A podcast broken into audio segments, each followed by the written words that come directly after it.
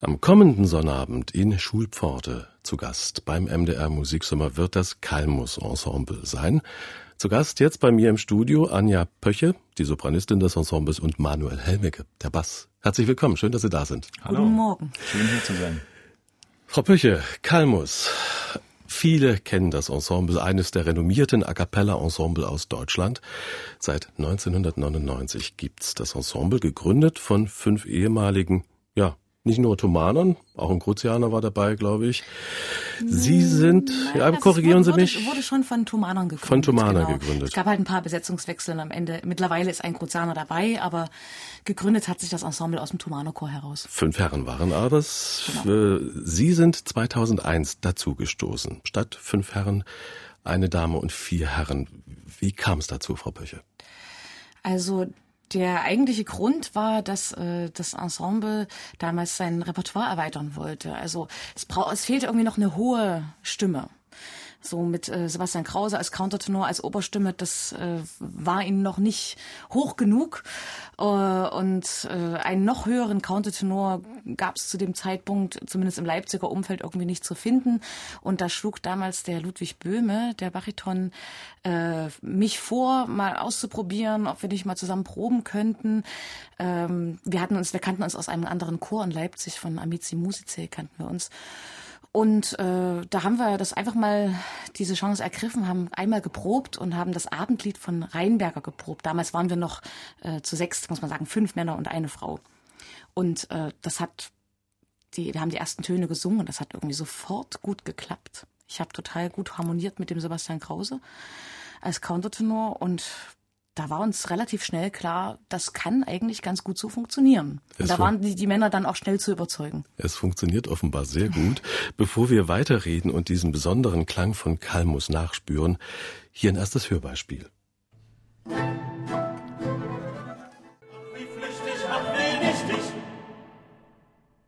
Ach, wie flüchtig, ach, wie nichtig, so heißt auch die Kantate von Johann Sebastian Bach hier mit dem Kalmus Ensemble. In dieser Stunde zu Gast bei MDR Klassik zwei Mitglieder, Anja Pöche, Sopran und Manuel Helmecke, Bach, Bass. Bach wollte ich sagen, Herr Helmecke. Äh, dass wir jetzt Bach gehört haben, das ist natürlich nicht grundlos. Ja, sicherlich, damit sind wir verknüpft. Das ist die Wurzel von Kalmus aus dem Thomanerchor gegründet. Das äh, lässt man nie hinter sich, obwohl sich natürlich, wir hatten ja gerade das Thema, dass dann irgendwann eine Sopranistin, äh, Anja, dazugekommen ist. Schon da hat es sich ja ein bisschen gelöst äh, von diesem reinen Knabenensemble, ähm, Männerensemble hin zu einem etwas breiter aufgestellten Ensemble. Und ähm, ja, wir sind natürlich Botschafter, ähm, so das merkt man immer wieder. Wir sind viel in den USA unterwegs. Und da werden natürlich viele Fragen gestellt zum Thomanerchor. Das hat eine große Faszination. Ähm, oder auch zur Thomaskirche an sich, zu dieser ganzen Tradition, die sich die Amerikaner ja immer gar nicht richtig vorstellen können, wie alt das hier alles äh, wirklich ist. Und natürlich auch Botschafter der Stadt Leipzig und von Johann Sebastian Bach, ganz klar. Also äh, das ist was, was uns immer begleitet. Also Bach Leipzig ein Markenkern Ihres Ensembles. Sie sprechen auch die Entwicklung an. Kalmus hat sich äh, erweitert, auch in andere Richtungen geblickt. Äh, was ist denn der Markenkern heute von Kalmus? Wie würden Sie diesen Klang beschreiben, Frau Pöcher? Ähm, also unser Klang ist, denke ich, ein äh, sehr homogener in erster Linie, also uns ist es wichtig, dass die Stimmen miteinander gut verschmelzen. Und äh, ja, ich sag mal, die, die Tradition, die aus dem Thomanerchor kommt, also da, da ist schon, da haben wir schon einiges mit übernommen, unser Ensemble, so die Art des Musizierens, äh, das ist schon eine, eine Leipziger Art, kann man sagen. So auch, ähm, dass wir zum Beispiel auch sehr, sehr äh, am Text dranbleiben. Also wir versuchen sehr textbetont äh, zu singen und Textverständlichkeit ist uns, ist uns sehr wichtig. Und aber besonders eben dieser, dieser homogene, alles umschließende Klang. Also wir sind kein Ensemble, äh, was sich auf die Einzelstimmen so fokussiert hat. Also dass, dass, dass man eher solistisch rauskommt, sondern wir versuchen immer einen sehr geschlossenen Klang zu erzeugen. Gibt es denn da im Laufe der Zeit auch eine gewisse Entwicklung dieses Klangs oder wollen Sie sich äh, dem Klang doch relativ äh, treu bleiben? Also ich würde sagen, der Klang hat sich schon entwickelt und zwar dahingehend, dass er erwachsener geworden ist. Also als wir angefangen haben, 1999, war das doch noch ein sehr junger Klang. Äh, ein Knabenchor ähnlicher Klang. Und der ist jetzt, der ist jetzt gewachsen und erwachsener geworden, hat natürlich auch seine eigene Note bekommen. Hat sicherlich vielleicht auch was mit Interpretationstiefe zu tun? Auf jeden Fall. Auf jeden Fall. Man, man wächst mit jedem neuen Programm, was man einstudiert. Und man sammelt natürlich Erlebnisse, Erfahrungen, tauscht sich aus mit anderen, beispielsweise A Cappella-Formation, Herr Helmicke. Äh, wie ist es denn da? Lässt man sich da beeinflussen? Anregen sicherlich. Ja, anregen auf jeden Fall. Ich meine, wir gehen ja alle mit offenen Ohren durch die Welt und hören Musik und kommen mit viel in, Be äh, viel in Berührung, äh, besuchen andere Konzerte, wenn es möglich ist, auch von anderen äh, Formationen. Äh, und ja, da, da schaut man sich natürlich hier und da was ab. Allerdings muss man auch irgendwann an den Punkt kommen zu sagen, okay, wir suchen unseren eigenen Weg und das hat Kalmus. Ich bin ja erst drei Jahre, ein bisschen über drei Jahre dabei. Ähm, also zu viel werde ich nicht über die Vergangenheit reden, aber ähm, äh, wir, man muss dann natürlich seinen eigenen Weg suchen und das hat Kalmus relativ früh schon getan. Allein schon durch diese, diese Eigen, äh, äh, diese Besonderheit der Besetzung. Ja. Wie findet denn diese Abstimmung, bleibt man hier und jetzt denn äh, statt, ganz aktuell, wenn man sich austauscht über andere Stilistiken und äh, Farben? Wie geht's dazu bei Kalmus? Da wird debattiert, da wird demokratisch abgestimmt, Frau Pöche? Da wird in jedem Fall demokratisch abgestimmt.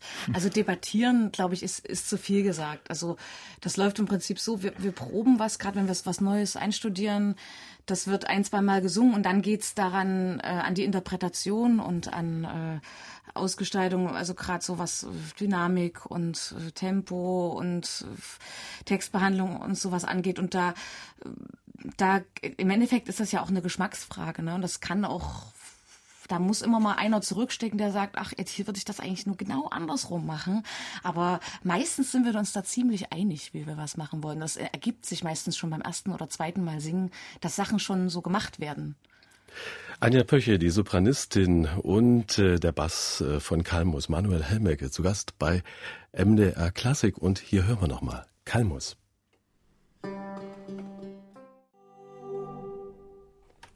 Das Ensemble Kalmus mit einem alten Lied aus einer Sammlung aus dem Nürnberg von 1540 eines unbekannten Meisters. Da ging es ziemlich deftig zur Sache. Ja, wir wollen über das Singen reden. Das Singen seit alten Zeiten tief im Wurzeln im äh, Volk verwurzelt gewesen.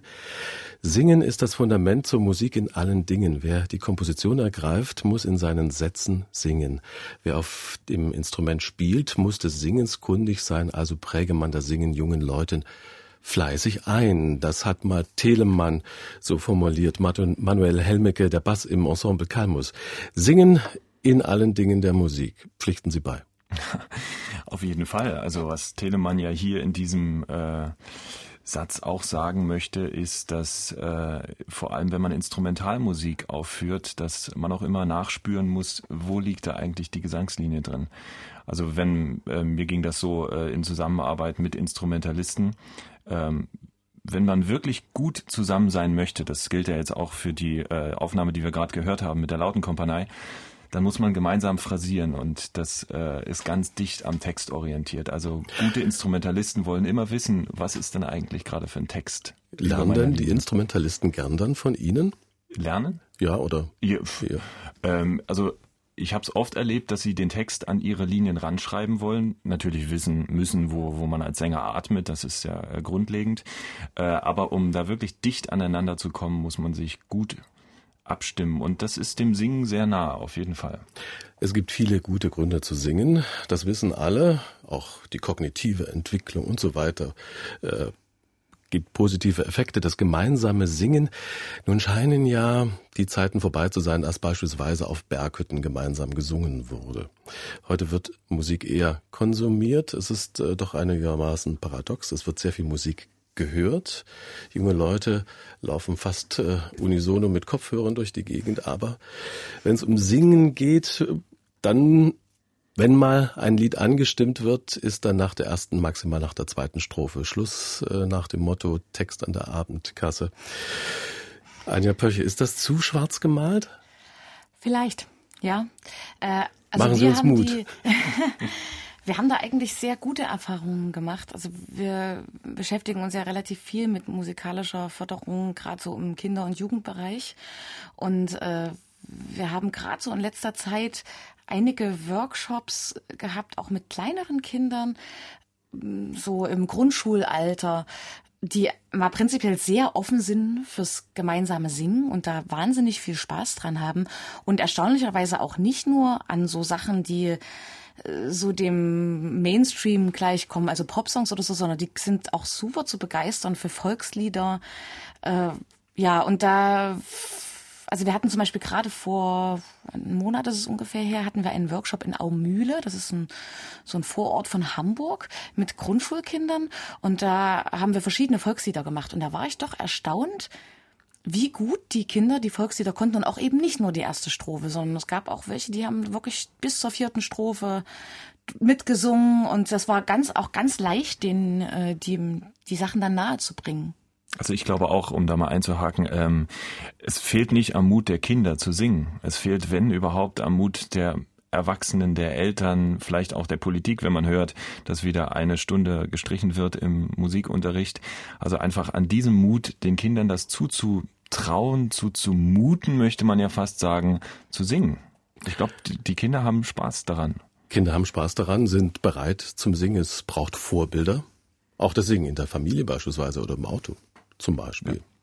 Nicht den Film, den man dann einfach mal äh, schaut unterwegs, sondern einfach mal ein gemeinsames Lied.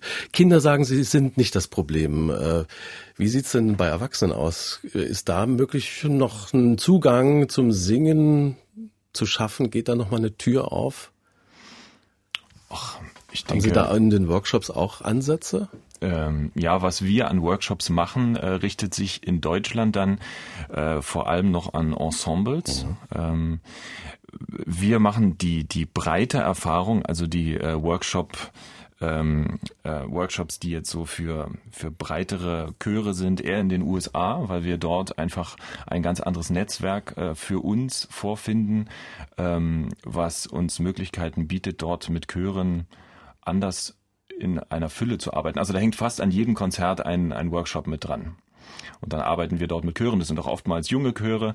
Ähm, aber da merkt man schon, auch im Vergleich zu Deutschland, es gibt äh, Regionen, wo mehr gesungen wird, wo das, äh, wo das noch natürlicher einfach verwurzelt ist in den Menschen. Ja, das ist auch nicht in jedem Bundesstaat gleich, aber auch die haben sozusagen dort ihre Zentren und wir müssen einfach probieren, hier durch, ja, durch breite Begeisterung äh, wieder daran zu arbeiten, dass auch Deutschland äh, wieder dahin kommt. Also da könnte man durchaus von den USA lernen in dieser Richtung. Von einigen Bundesstaaten. Von einigen Bundesstaaten. Wo wäre es denn da äh, zu verorten in den USA?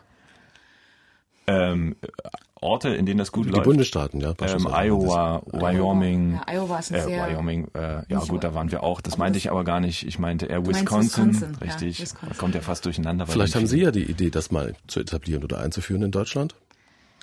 Es gab ja Mitsingen-Projekte, nicht? Also diese, ja. diese CD Liedgut zum Beispiel, ja. die hat das Thema ja auch aufgegriffen. Ja, also wir haben, wir haben das ja auch in unseren Konzerten, machen wir das ja auch manchmal. Also wir haben eben so ein, ein Programm ähm, mit Volksliedern, wo drei, vier Stücke im Konzert auch von den, vom, vom Publikum mitgesungen werden können.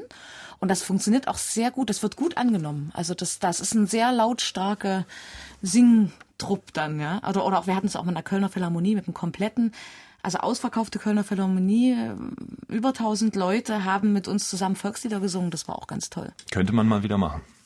Das ist eine gute Anregung und äh, was denke ich wahrscheinlich immer gut kommt, wenn sich Leute überraschen lassen. Lassen wir uns jetzt mal überraschen. Bring back, bring back, bring back Leroy Brown. Leroy back, one and back.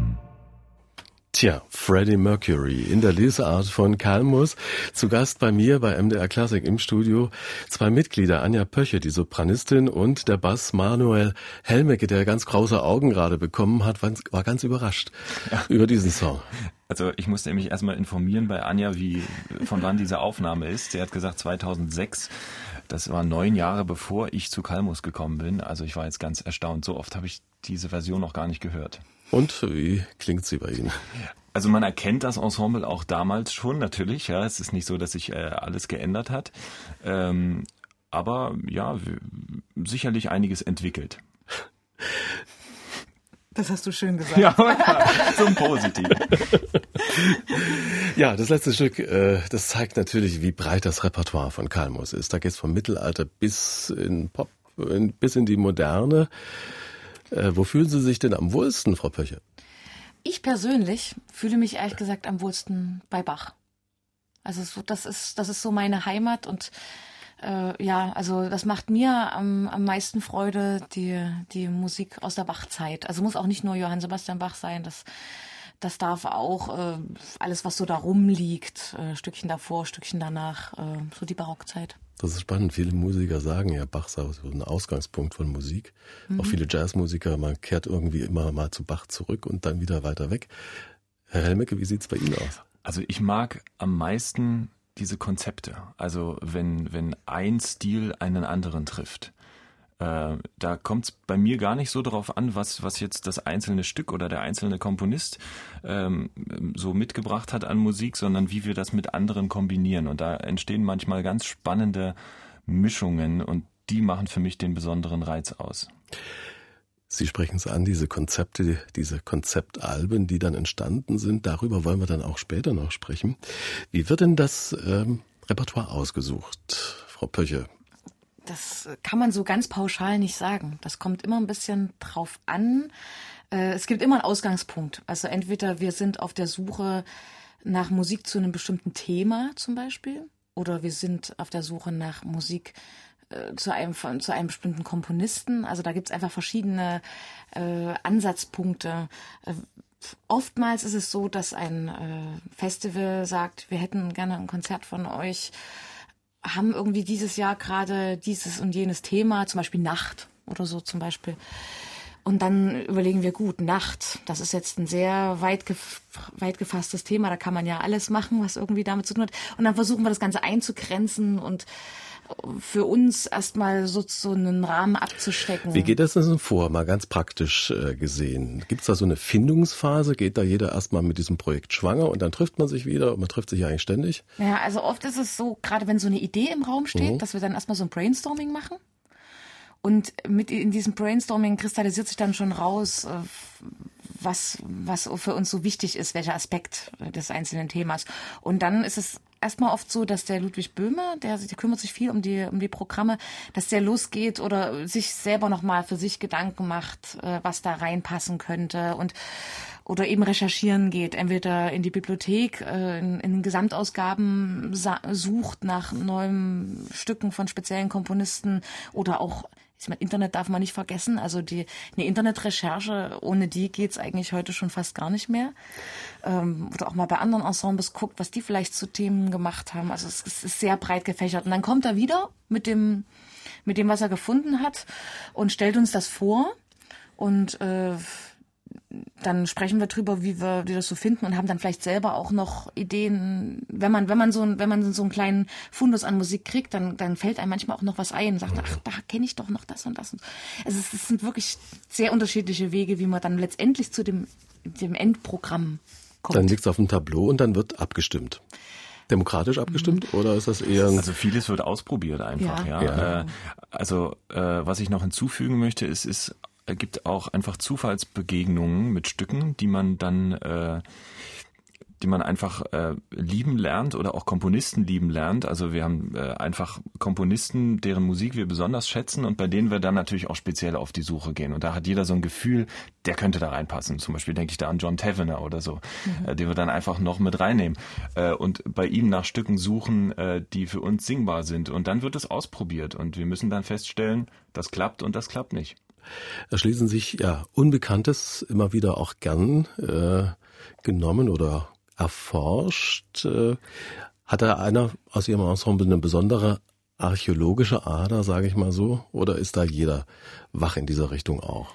Ich glaube, es ist jeder gefordert. Hm. Ähm, es ist wichtig, dass man sich in so einem solistischen Vokalensemble ähm, mit einbringt und dass man sich nicht zurücklehnt und sagt, okay, das ist nicht mein Aufgabenbereich, den beackere ich gar nicht, weil dann wird's doch relativ schnell einseitig.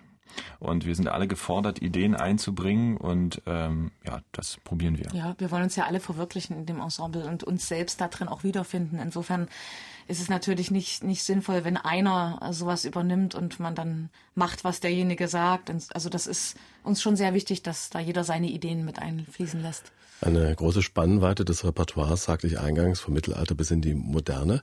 Bleiben wir mal in der Moderne. Wie sieht's denn mit äh, ja, heutiger Musik aus, zeitgenössischer Musik aus? Gegenwartskomponisten lassen sich auch Musik schreiben? Ja, ja, das äh, machen wir sehr gern, lassen uns sehr gern was schreiben. Das ist immer wieder spannend, was dabei rauskommt. Wir hatten zum Beispiel die, das Projekt Mythos 116 mit dem 116. Psalm, ähm, der, wo es eine Sammlung gibt, äh, wo aus der aus der Schützzeit ähm, 30 verschiedene Kompositionen von dem 116. Psalm vertont sind. Und dem haben wir gegenübergestellt und haben zwei Auftragskompositionen vergeben an Bernd Frank und an Steffen Schleiermacher. Auch über den 116. Psalm. Eine in Englisch und eine in Lateinisch. Äh, und das war auch sehr spannend, was da so unterschiedliches bei rauskam. Sehr unterschiedliche Herangehensweisen, aber beide Stücke wahnsinnig toll auf ihre eigene Art und Weise, ähm, die auch Eingang in weitere Programme dann gefunden haben, nicht nur in dem Mythos-Programm hängen geblieben sind, quasi. Anja Pöche und Manuel Helmecke, beides Mitglieder vom Kalmus Ensemble. Bevor wir weiterreden, wollen wir erst einmal wieder Kalmus hören mit einem Lied von Ludwig Senfel. Es hätt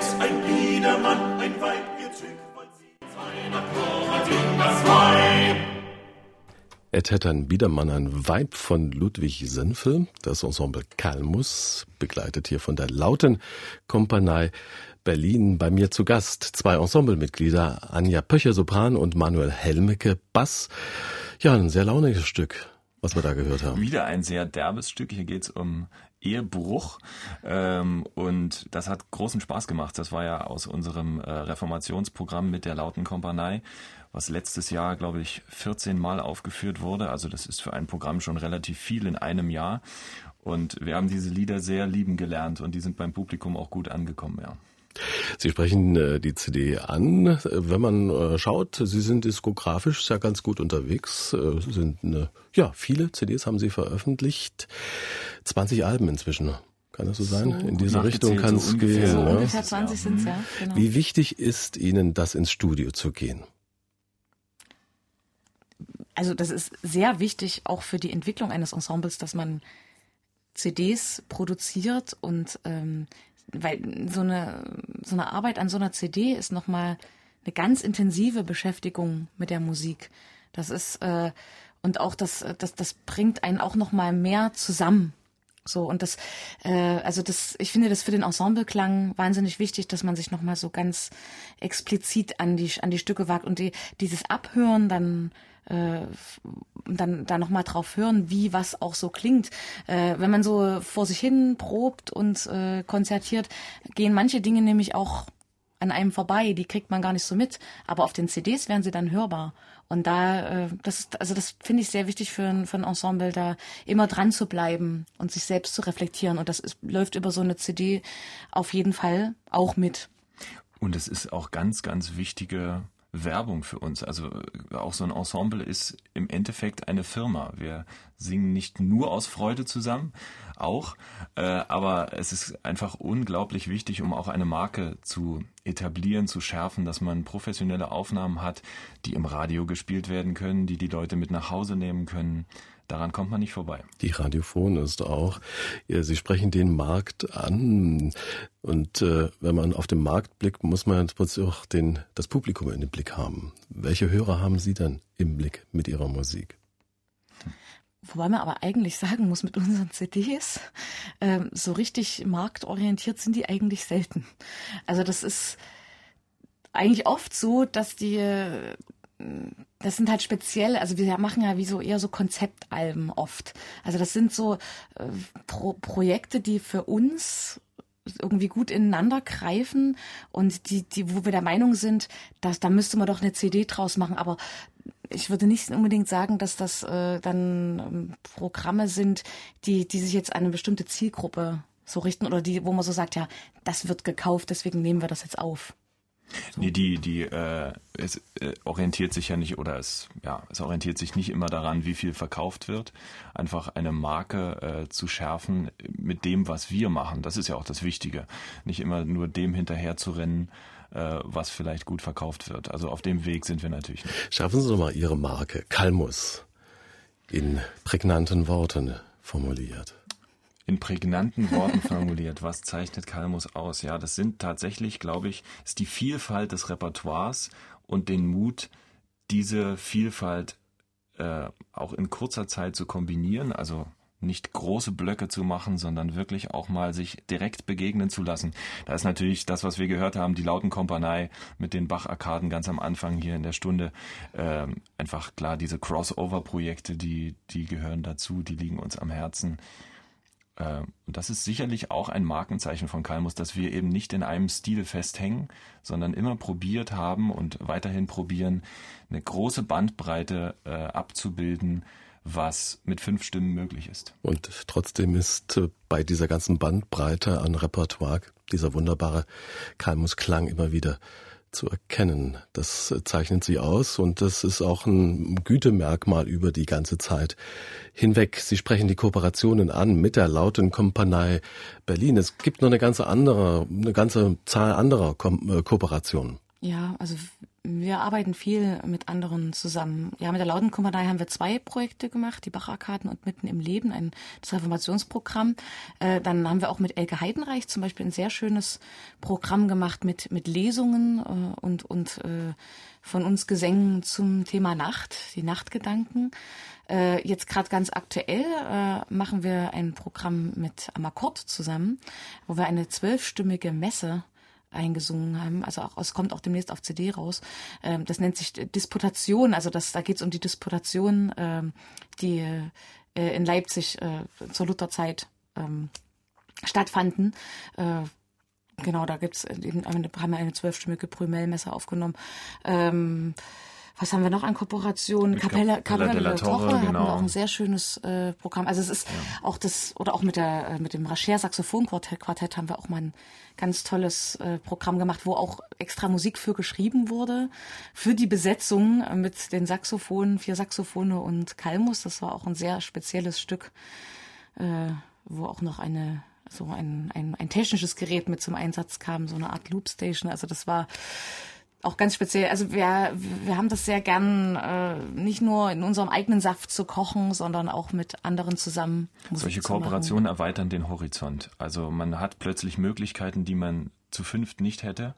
Und das ist immer wieder reizvoll, mal den eigenen Rahmen zu sprengen, zu suchen, mit welchen Künstlern kommt man gut äh, überein und das dann einfach zu wagen. Und man hat plötzlich 100 neue Ideen. Ja. Ja. So ist ja. es. Anja Pöche, Sopran und Manuel Helmecke, der Bass von Kalmus, zu Gast bei MDR Klassik. Mia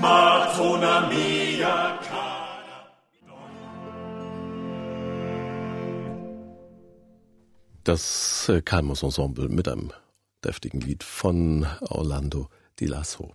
Zu Gast zwei Mitglieder des äh, Kalmus äh, äh, Ensembles bei mir. Anja Pöcher, Sopran und Manuel Helmecke, Bass. Kalmus, am Sonnabend können wir das Ensemble erleben beim MDR Musiksommer. Ihr Programm heißt Prayer. Was können wir uns darunter vorstellen? Also das Programm passt erstmal ganz wunderbar an den Ort, äh, das wurde gut ausgewählt, möchte ich sagen, vom MDR Musiksommer.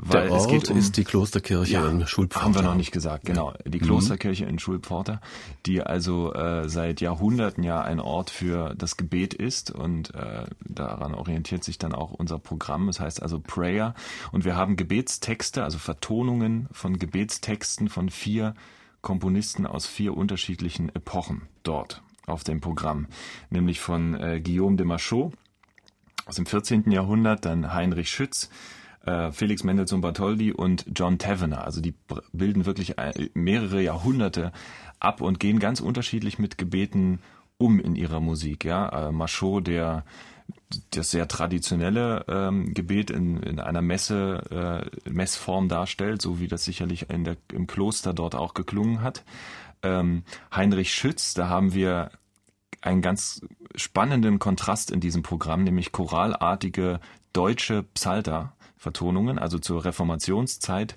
hat Cornelius Becker ähm, Psalter übersetzt in deutsche Sprache und Heinrich Schütz hat daraus ja Choräle, einfache Liedchen komponiert und äh, die haben viele Strophen und das ist sozusagen unser Kontrast in diesem Programm. Dann Mendelssohn, gut, da muss man nicht viel zu sagen, der geht direkt äh, von vom Mund ins Ohr, ins Herz. Ähm, und dann noch John Tavener, den hatten wir vorhin schon mal angesprochen, der seine ganz eigene Art findet, mit wenigen Harmonien und vielen Wiederholungen eine meditative äh, Sphäre und Atmosphäre zu schaffen, die uns sehr berührt ähm, und ja auch nochmal eine ganz andere Farbe in diesem Programm zeigt. Also es sind, es gibt wirklich eine große Vielfalt an Musik, alles zum Thema Gebet. Eine Vielfalt, die aber dennoch quasi sich als ein, ein Ganzes formt. Also das ist jetzt nicht, es ist quasi nicht Stück für Stück aneinandergereiht, sondern es passt alles sehr gut, harmoniert alles sehr gut miteinander. Konzept. Ja. Alles lässt sich eben auch von dieser Spiritualität des Raumes inspirieren. Ja. Ja, auf jeden Fall. Absolut. Genau. Wie wichtig ist Ihnen denn die Wahrheit der Situation, das situative Element beim Singen?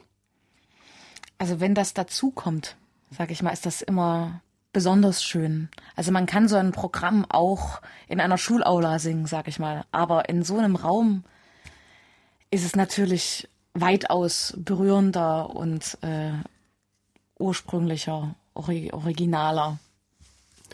Das zeichnet, denke ich mal, auch den Konzertbesuch aus. Das ist eine Sache, die kann keine CD-Aufnahme leisten. Auf Diese jeden Fall, das, das kriegen wir auch immer wieder gesagt äh, nach Konzerten, dass also dass unsere CDs toll sind, aber so dieses diese diese dieses Erlebnis dabei zu sein und das in dem Raum zu erfahren, die Musik, dass das einfach keine CD der Welt ersetzen kann. Bloß gut, dass es so ist, sonst würden die Leute nicht in Konzerte kommen. Auch ganz praktisch zu sehen. Ja, diese äh, neue Dimension, die einfach dazukommt, das ist einfach eine wunderschöne Sache, kann ich auch bestätigen.